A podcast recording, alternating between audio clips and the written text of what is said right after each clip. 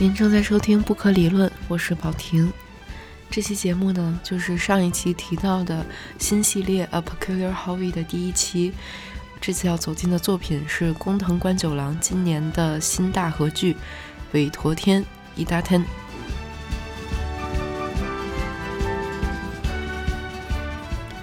讲这部剧呢，其实倒不会涉及到什么剧透的问题，因为这部剧就是一个基于史实，讲这个日本马拉松之父金立四三卡纳古里西周这个人他的故事。他最早是参加一九一二年的斯德哥尔摩奥运会。那熟悉这段历史的人，那就他完全就会知道剧情的走向；不熟悉的人，随便网上查查也查得到。所以关键就在于到底如何去讲这段故事。简单说一下什么是大河剧。大河剧就是日本 NHK 电视台做的历史题材的。长篇电视连续剧的这个栏目，在大河剧开播这么多年，其实以这种近代背景的题材的电视剧并不多，而且这一部已经是 NHK 时隔三十三年都没有过近代题材的历史剧了。而且工藤官九郎本人他也不是一个典型的大河剧的作家，呃，甚至可以说他就是一个。跟大和剧风格完全相反的脚本家，他的剧里面经常会有很多创新的元素，甚至有一点搞笑的元素在里面。所以，如果你像我一样，平时根本没有看大和剧和历史剧的习惯，嗯，那这部剧反而是比较适合我们的，因为它其实一点都不大和剧。不过，它还是保留了大和剧长篇的这个特点，它一共有四十七集之长，而且每一集的时长并不短，大概有四五十分钟。所以它肯定不会像普通的日剧十集、十一集、十二集的这种剧情那么紧凑，然后剧情跌宕起伏。录制这期节目的时候呢，这部剧刚刚更新到第十二集。说实话，我已经看的有点在剧情上觉得有点讲的太慢了。那。这部剧的另外一个背景，当然就是跟明年二零二零年东京奥运会有非常大的关系了。像这种国家官方或者政府机关想要透过电视剧来宣传自己的文化或者传达一些理念，当然也不是第一次了。比如说在二零一六年的时候，有一部电视剧是新井浩文主演的，叫做《拜启民宿大人》，他就是受到了东京一个区的政府支持。呃，就是想要向民众传达说，其实可以把自己的家改造成民宿，然后这样到二零二零年东京奥运会的时候，有很多外国的游客来，就可以缓解一些这种住房的压力。所以《韦陀天》这部大合剧，它给我们的另一重启示是，让我们看看一个国家，它在宣传自己、弘扬自己这种民族文化、民族荣誉的时候，它可以做出一个什么样的作品。特别是在东亚这种强调集体的这种社会环境里面，而在中国，可能战狼式的作品已经限制了我们的想象力，限制太久了。那么这个启示呢，对我来说就是一个新与旧的碰撞。它不仅仅是代表古典的传统文化跟这种代表高新科技的新事物之间的碰撞，它其实也是一种接受旧事物可以有新的诠释的这种开放态度。在日本，其实你可以看到这种现象特别的多。举几个比较浅显的例子啊，比如说之前火过一阵的日本的一个僧侣，叫做药师寺宽邦，他呢平时就是一个僧侣，穿着传统的这种和尚的衣服，但是呢，他又是一个摇滚歌手，特别是他唱的这个心经是那种电子曲风的，那么这种反差感就是让他在网上火过一阵。不过他其实很多作品仔细听的话，歌词里面全都是唱的那些心灵鸡汤的东西。另外一个例子呢是索尼 PS4 二零一七年日本的广告。这个广告呢是请来了日本的电子音乐人 Banvox 和春风亭一之府，他是一个年轻的落语家，然后以这个创新风格比较闻名的。然后这两个人合作创造了这个广告的内容。那么这个广告的出演呢是一个机器人，穿着传统的这个落语的服装，但是呢是伴随着电子音乐，在这种五光十色的电子范围。氛围里面，他去用落语的方式讲述呃，接下来 PS4 会出的一系列新游戏，包括像《人王》《新弹丸论破》《Horizon Zero》等等的一些。ああ実に退屈じゃ何か面白いものはないかの殿でしたらこの三太夫にお任せください最高に楽しめる代物をいくつか買ってまいりましたおおどのような代物か申してみよ まずはホライゾンゼロと文明崩壊から1000年機械の獣が大地を支配女性ハンターの冒険の始まり。なんと女子と戦うとは女子が獲物を打ち倒します。おほこれはええものが見れそうじゃ。你刚刚听到呢，就是这个广告的音频的片段，呃，其实听上去感觉有点像说唱，对不对？还有一个比较有意思的是，呃，在这个他表演的舞台上，这个小机器人它的名字显示的是叫四游亭。佐科佐科佐科佐科呢，就是写起来是继续的续，然后是续续，就意思是接下来的意思。那么四游亭四就是 four，那游就是 play，亭呢就是 station，所以四游亭其实就是 PlayStation Four，然后继续就是接下来的东西。在传统的落语里面呢，就是一个落语家表演的时候，他旁边肯定会有一个就是写着他名字的这么一个看板，然后每上来一个新的落语家，他就会翻一页，一般都是这种毛笔字写的，而且有一些固定的字体。那么就是在这个广告里面，他也保留了这一点，只不过把写名字的这个纸笔书写的方式变成了一个 LED 的灯箱去显示。但是它的名字的这个格式又保留了传统落语这种家族是叫什么什么亭的这种格式，所以还挺有意思的。最后一个例子呢，其实也挺相似的，是京都的高台寺今年上个月吧，二月份刚出的一个叫做机器人观音，它的名字叫 Minda，呃，然后还开了一个发布会。在这个发布会上，这个电子观音他就在讲经，然后高台寺的这些高僧们都还对着他来跪拜什么的。によって自分と相手との隔たりの意識がなくなれば、相手の喜びや悲しみを本当の意味で分かち合えるようになる。私たちはこれを慈悲と呼んでいる。 刚刚呢，这个是发布会现场，这个机器人观音他讲的几句话，然后他身后有一个屏幕，上面有各种语言翻译了他说的话，所以能看到中文。他说的是：如果秉持空的心态，就不会产生自我与他人意识的隔阂，就能够抵达与他人共同分享喜怒哀乐的境界。我们将此境界称为慈悲。他说的是这样一段话。最近几年，可能在日本这种类似的新闻已经太多了，所以现在再出，可能对我们来说一点都不冲击，一点都不新颖了。那么在日本官方方面呢？呃，在二零一七年，日本出了一个旅游宣传片，就是一个官方的东京宣传片，它的主题就叫 “Old Meets New”，就是旧的遇到新的。那它这个宣传片里面一直是屏幕分成了两半。左边显示旧的，右边显示新的。比如，你可以在左边看到一些带有传统纹样的布料，然后右边是非常设计新潮的这种领结呀，还有各种时尚的东西。还有，比如左边是传统的精料理，右边是这种网红 Instagram 风的什么可爱的日式便当。还有，比如左边是传统的这种剑道练习的一个场景，右边呢是一个像素风的电子游戏。是一个小人拿着光剑，也是像剑道里的木剑一样的形状，然后也在那个游戏里边在打。当然，这也不是什么非常创新的 idea。然后我提到这个，其实是因为在韦陀天的片头这个 OP 里面，有一段非常非常相似的场景。它也是把屏幕分成了两半，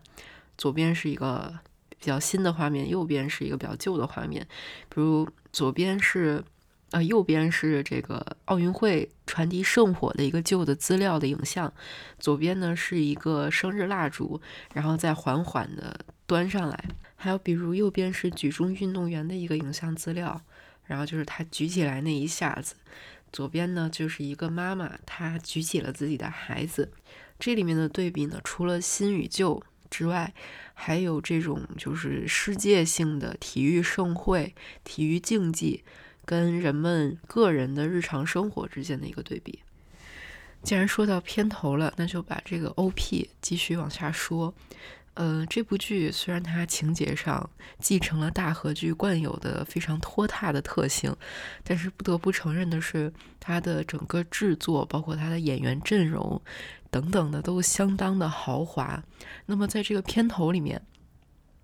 就请到了两位艺术家，一个呢是一位画家，他绘制了这个片头里面出现的一个非常细致的一个地图。纹样的这个画，那么画这个画的画家呢，他的名字叫山口荒 （Yamaguchi Akira）。呃，这位画家也非常特别，他其实年龄不算特别大，也就五十岁。然后他是一位呃日本现代美术领域非常风格独特的一个画家。为什么呢？因为他的画洋溢着一种。波普艺术的风格，但是绘画的技法却是传统的浮世绘的这种绘画技法，所以看到他的画，其实一眼就能感受到是这种日本的大和绘、浮世绘的风格。但是你仔细看里面的内容，他画了很多，比如现代人的生活啊，呃，或者是现代城市的一些场景啊等等的。比如他曾经有一些非常有名的作品啊，像什么这个百货店图。呃成田国际空港飞行机百帧图，他的绘画里呢，一个非常鲜明的特点就是，呃，是一个全景地图式的，就是把这一片区域它所有的细节都铺在这个画面里，然后所有的建筑物啊，每个人物啊，都挤得特别满，但是每一个细节就是都有描绘，像它的这个东京图六本木画图这幅画。就画的是六本木这个地方嘛，它不仅画进了比较传统的这种像寺庙这种建筑，而且还有科幻性质的，像赛博朋克似的这种高楼大厦。呃，现在这幅画呢是收藏在森美术馆，如果有机会的话可以去看一下。这个日本画家他其实并不是学日本画出身的，他是科班学习西洋绘画。就是在大学里，他用的都是油彩、水彩、钢笔这种介质。呃，这个使用大和绘和浮世绘的技法，是他后来自己慢慢摸索出来的。就连画家自己，他都承认说，他一度对日本传统文化是非常的无知。呃，甚至很多传统文化的这种印象，都是来自于黑泽明的电影。呃，当然，他后来有特地的去学习浮世绘、屏风画，还有地狱图等等这种日本古代美术的东西，啊，然后也去走访很多的这种传统的神社、寺庙等等去学习。呃，所以到后来，他其实就是他借鉴这种日本古代美术最多的是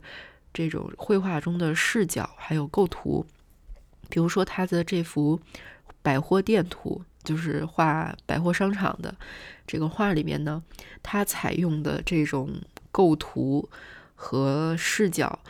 就是叫做呃日本平安时代的一个叫做吹拔乌台的一个技法。那么这个技法呢，其实就是说，呃，它是假设天花板不存在，然后就是你可以透视。天花板，这样你可以直接看到建筑物里面的人在干什么。举个最简单的例子，其实我们玩很多游戏的时候都是这样的，比如像模拟人生，然后你进到一个房子里面，呃，就其实你是看不到天花板的，你是可以直接看到里面人在干干什么。就是他这个画其实就是这种感觉，但是在电视剧《委托天》里面呢，他用的是这种地图式的画法，用他自己的。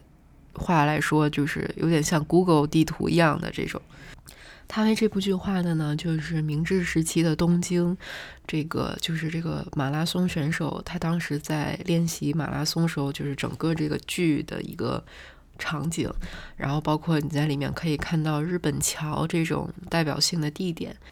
比较特别的是，就这幅画里面，它很多建筑物的上色都是用我们现在画重点用的那种荧光笔去上的色，所以经常能看到画面上有很多的这种荧光黄、荧光蓝、荧光粉、荧光绿，包括它里面的河流都是用那个蓝色荧光笔来上色的。但是画面的其他部分呢，又是用日本的这种传统颜料去上色，是符合日本传统文化风格的。嗯，而且它里面用的字体也是那种浮世绘的传统的字体。那么接下来说一下，就是片头出现的另外一位艺术家，也就是制作这部剧音乐的音乐家大友良英。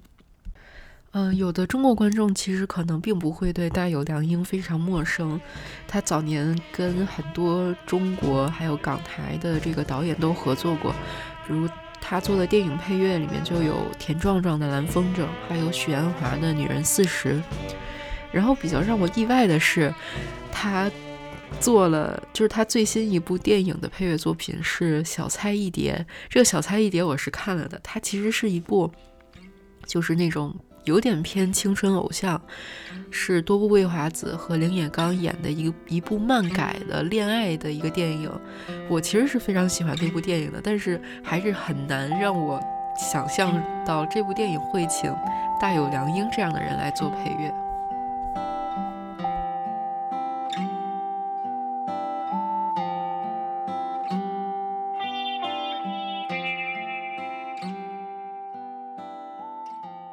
刚刚听到的呢，就是大有良英为《女人四十》还有《小菜一碟》两部电影做的主人公的这个主题音乐的片段。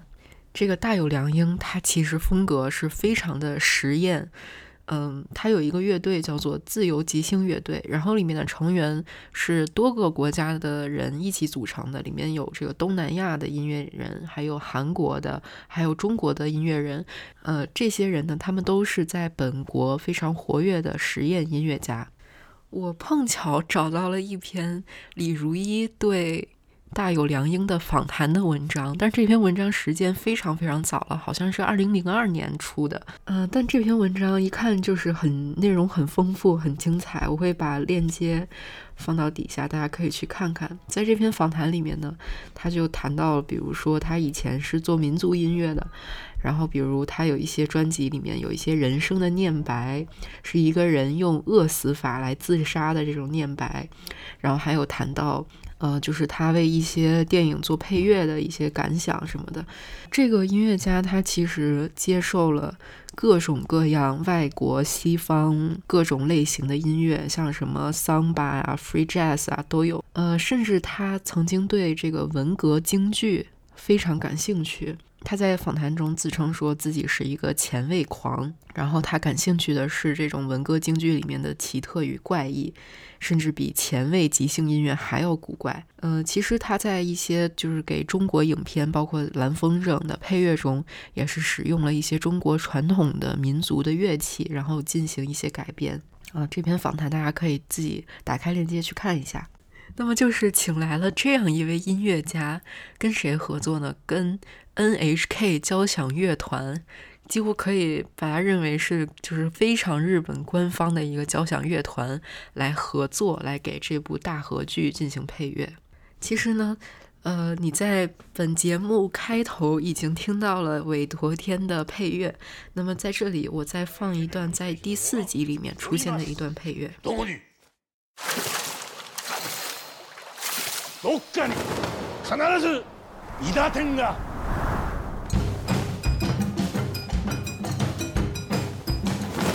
世界に通用する伊田天が。もしが帰ってきたぞ。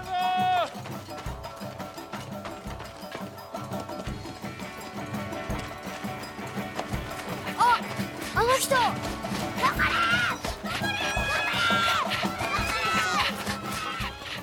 ントツ最下位でスタートした思想君がなんと現在第3位。待って!帰ってきたぞ!帰ってきました!帰ってきました!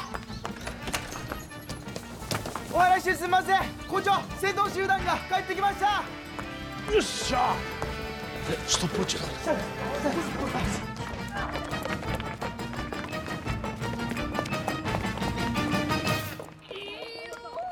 赤い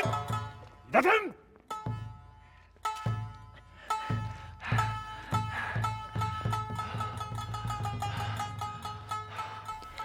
出现在第四集大概五分半到六分半之间的这段呢，在剧情上可以说是比较关键的一个段落，因为它起到一个点题的作用，就是不停的在重复说，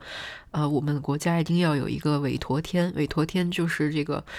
呃跑步的神，就是。呃，就是寻找一个民族的希望，这样。然后影像呢，刚好就是我们的主人公金立四三，然后他第一次参加这种比较正式的运动会上面的马拉松比赛，然后是他在夕阳中尽情的奔跑的这样一个场面。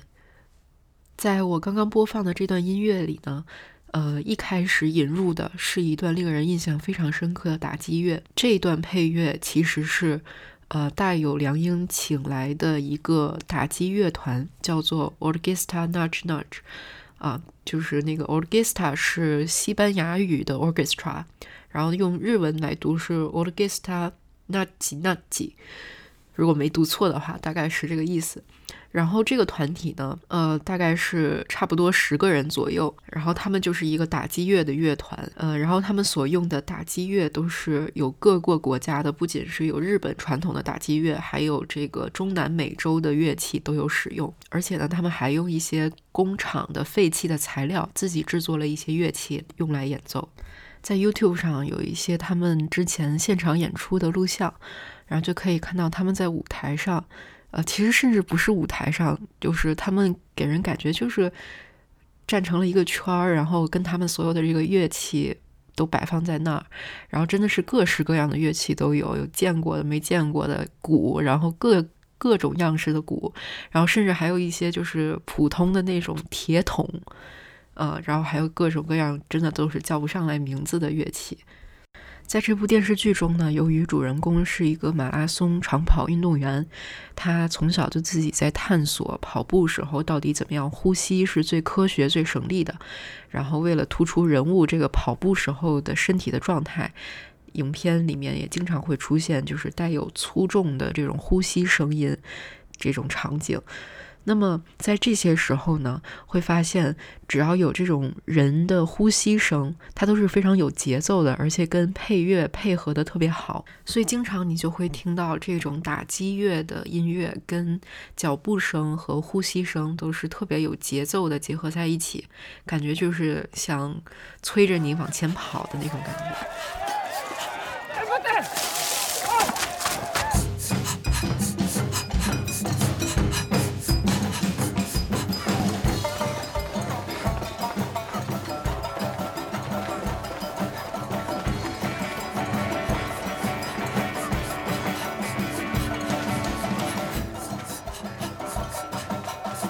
大有良英除了跟 NHK 交响乐团合作，还有这个打击乐团合作，他自己的乐队成员还有加上他自己，其实也有参与进来一起演奏。据说为韦陀天演奏配乐的人超过了两百人之多，所以这部剧它其实配乐是一个非常宏大气势的这么一个配乐。它的主旋律其实还是以铜管乐器为主。是营造那种就是像凯旋的号角一样那种风格，因为我我非常不专业啊，可能我用词非常的不准确。而在这种中规中矩的交响乐之中呢，你又能听到一些传统日本器乐的这种声音。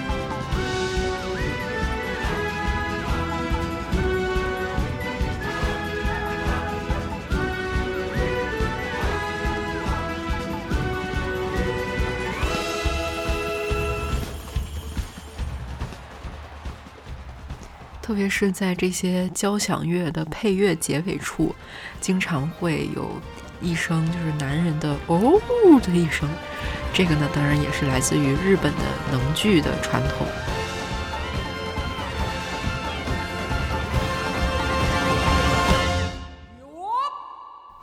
好，音乐的部分终于说完了，必须再重申一遍，我对音乐真的非常的不专业，所有这些都是我的主观感受。嗯，接下来呢就可以进入这个故事的主线了。那么故事的主线呢，它就更加的丰富，它一共有四条主线。当然，这个主线每个人可能有不同的分法，我只是大概说一下我的分法啊。首先，这个北野武饰演的骆雨佳，他在讲述这个故事是一条线，然后年轻时代的北野武，也就是森山未来主演的这个发生在浅草的这个场景里面的，这又是一条故事线，然后。呃，主人公自己金立四三从家乡到东京，然后参加奥运会，这又是一条线。那还有一条线呢，就是日本的这个一个官员是叫什么阿部真夫演的，他这个申奥的又是一条线。那么有了多条主线，甚至有的人可能能觉得是五条主线、六条主线都有可能啊，就交错在一起，看起来就特别特别的丰富丰满。特别是有那种时空交错感。那么，在这些主线中，我个人最喜欢的一条线就是北野武的这条线。北野武他呢，其实是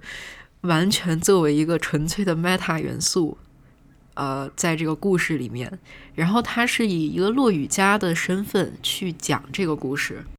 要知道，看到北野武这张脸，这个 IP 在日本来说。他太过强大了，你很难忽视北野武这个人的身份本身。单纯去看他剧里面的角色，更何况他是处在这么一个 meta 的身份之上。其实，就是森山未来演的年轻时代的北野武的那个角色，是跟北野武本人他年轻时候的经历非常相似的。就是他在他的一本自传叫做《浅草小子》里面有写过这段经历，就是当时他觉得自己有自己祖母。的血脉，他祖母曾经是一个说书艺人，然后呢，他就是他大学的时候就辍学了，然后总往浅草跑，然后就是一个在那里鬼混的这么一个人，就特别崇拜浅草那里的说书人，然后就是说落雨的这个落雨家，包括浅草那里还有妓院什么的，就是特别热闹的一幅景象。呃，然后在这部剧里面呢。成老年的这个北野武，他真的成为了一个落雨之神，那么可能也可以理解成是一个平行世界里的北野武。我们知道北野武他最早是作为搞笑艺人出道的，那个时候他的艺名叫做彼得武。他当时我记得好像是在《导演的诞生》这本书里面吧，看到他说他当时。就是想做搞笑艺人的原因，就是觉得当时的搞笑艺人的套路都太无聊了，他想做出一点新的东西来。那么剧里面的落雨之神北野武呢，他其实也是一个打破常规、打破传统的人。呃，包括他讲了几个非常经典的这个落雨的段子，比如有一集里面他就讲了《之邦》这个非常非常经典的呃落雨的作品，但是他开头。大家听出来的是之邦，接下来的故情故事的情节走向却非常的奇怪，然后变成了这个奥运会的故事啊，所以旁边的就是他的女儿还有他的弟子听的都给他捏一把汗，结果然后结尾又圆回来了，然后大家又觉得好像是之邦了，就其实借用了一个旧的故事的外壳，他讲的是一个新的故事。那么还有他在表演落雨的时候，为了表现这个人物的性格啊，他就是经常比如在台上因为喝酒喝多了，在台上就睡着了，然后或者就是他自己，呃，随便的讲一些东西，讲从记一些经典讲到了自己的新的东西。包括他收的这个关门弟子，就是神木龙之介演的这个人，他的名字也很有意思，叫做五轮。我们知道日语里的五轮，它其实就是奥运会的那个五环嘛，所以这个其实也是一个象征，也是一个伏笔。但是就是这个神木龙之介这个角色，他最终是什么身份？他跟这个故事的奥运会这个主人公到底有什么关系？现在到第十二集还没有揭露出来，我们拭目以待。那么，呃，就是他们这个门派，我不知道是不是应该叫门派啊？就是这个落雨的家族，他的名字的姓氏也非常有意思，叫做古今亭。古就是古代的古，今就是今今天的今。它其实就是体现说啊，他经常拿一些古旧的东西，然后套上今天的内容。就这种二重性在北野武身上体现的特别好。他在日本来说是既是一个搞笑的一个艺人，他又是代表着那样一个暴力、冷血残酷的那么一个形象。这个人本身身上的二重性就特别特别的具有张力，所以给他古今亭这样一个就是一对反义词的名字，我觉得是特别特别合适的。另外呢，宫九这个人，他非常喜欢用一些他以前合作过的演员，就在他的电视剧里面，经常会看到就那几个人来回的出现。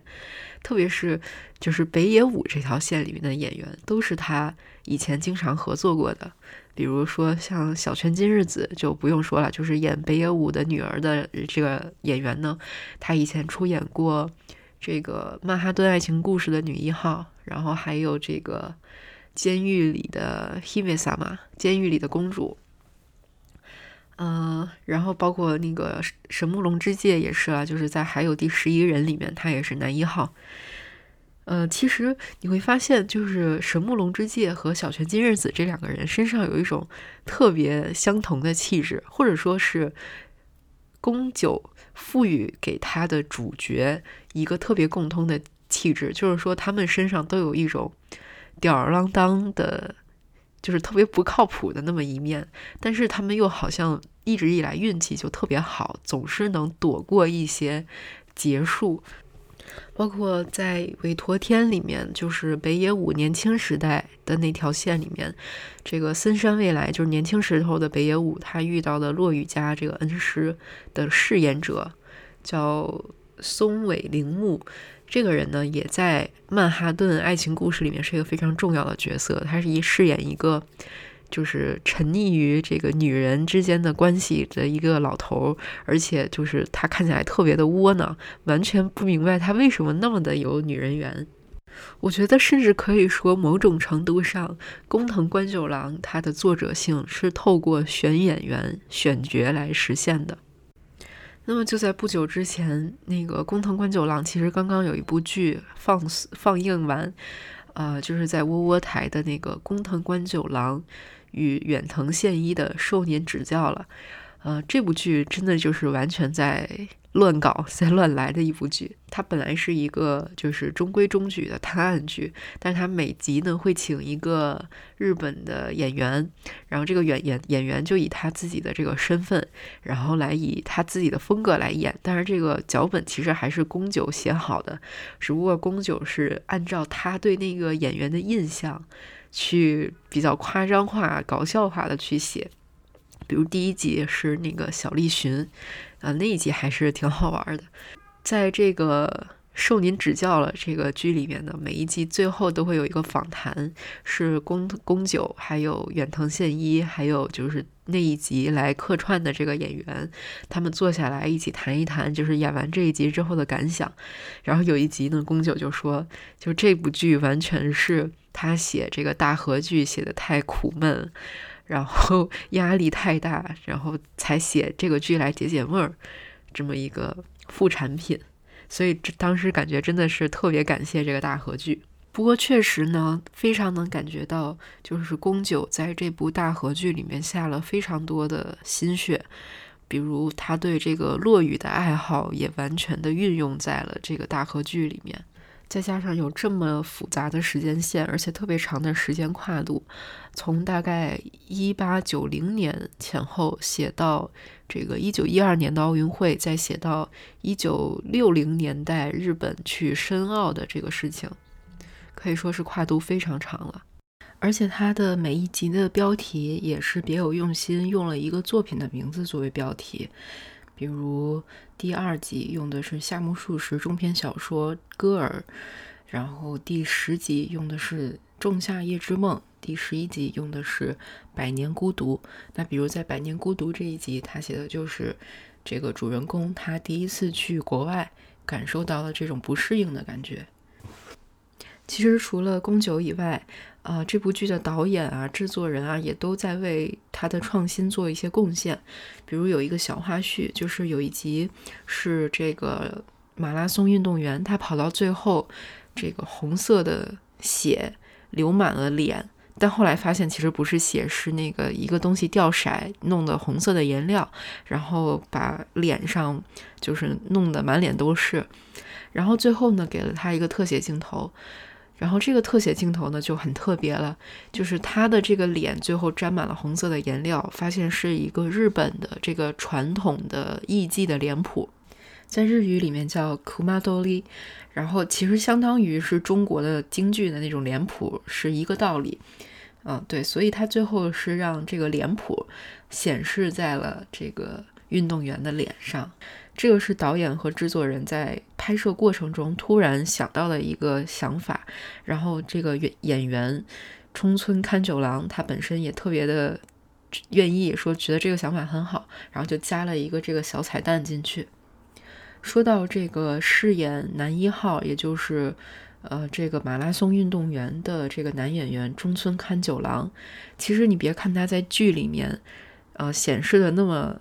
大大咧咧、傻里傻气，然后觉得啊，他是不是一个也是一个搞笑艺人那种感觉？其实不是的，他家是家世特别雄厚的那么一个人，他家是这个歌舞伎世家，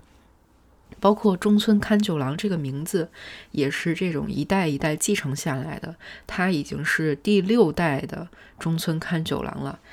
他之前呢是二代目的中村勘太郎，后来才继承了中村勘九郎这个名号。如果你看，比如说看《火影忍者》，其实就能感觉到这个在日本这个几代目，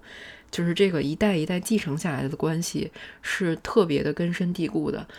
还有比如像《昭和元禄落雨心中》里面，其实也有，它整个剧情的主线就是两个人。然后为了八云这个名号，还有祝六这个名号一生的这么一个故事，其实就是为了继承名号的这样一种传承。包括这个不可撼动的男一号，其实他是一个非常反英雄的一个人物，就是他身上看不到那种传统的民族英雄的叙事模型。甚至很多地方，他这种夸张的表现、细节的描绘，甚至有一点在自黑的这种倾向。能选择这样一个不是典型的成功者的人来作为一部呃宣扬民族这个体育竞技精神的大合剧的男主角，我觉得这个是非常需要胆识的。当然啦，现在。呃，韦陀天整个的剧集更新才到第一章，第一章还没有播放完，后面还有三章，一共有四个大的章节，呃，所以后面的剧情还是拭目以待吧。而且官网上还公布了几位接下来还会登场的新演员，包括有夏帆和丙本佑，我就特别特别的期待，因为这个剧它总是有新的演员登场嘛。然后就总是有很大牌的，比如有一集是主演内丰登场，那当然就反响很大，所以还是期待这部剧后续的进展吧。嗯。西野さん、400メートル 見事な走りでした。うん。ありがとう。がむしゃらな鬼の形相奮い立しました。俺も三島さんのように。笑ってゴールばしますそっだけは決まってます見とってくださいうん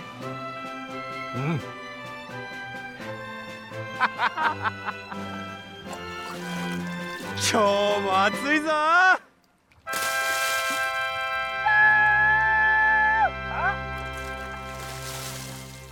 呃，另外还有一件小事，就是其实过两天就是不可理论开播整整一周年的这么一个时间节点了。我当时确实没有想到自己还能做满一年，然后现在是做了二十一期了。嗯，希望还能再有第二年吧。然后为了纪念一下这个日子，也为了感谢大家这一年来的支持，我做了一个小小的周边，就是一个明信片。这个明信片呢是。我自己随便设计的，可能也不是非常好看，但是是一点点心意吧。就之前有给不可理论打赏过的，不管是通过任何的渠道以金钱打赏过的朋友，都可以通过邮件或者任何的方式私信我，给我留下地址。然后具体的怎么来索取这个明信片呢？我会再发帖子通知。嗯呃，那这期节目就到这里。不可理论，带你用理论理解生活。我们下期再见。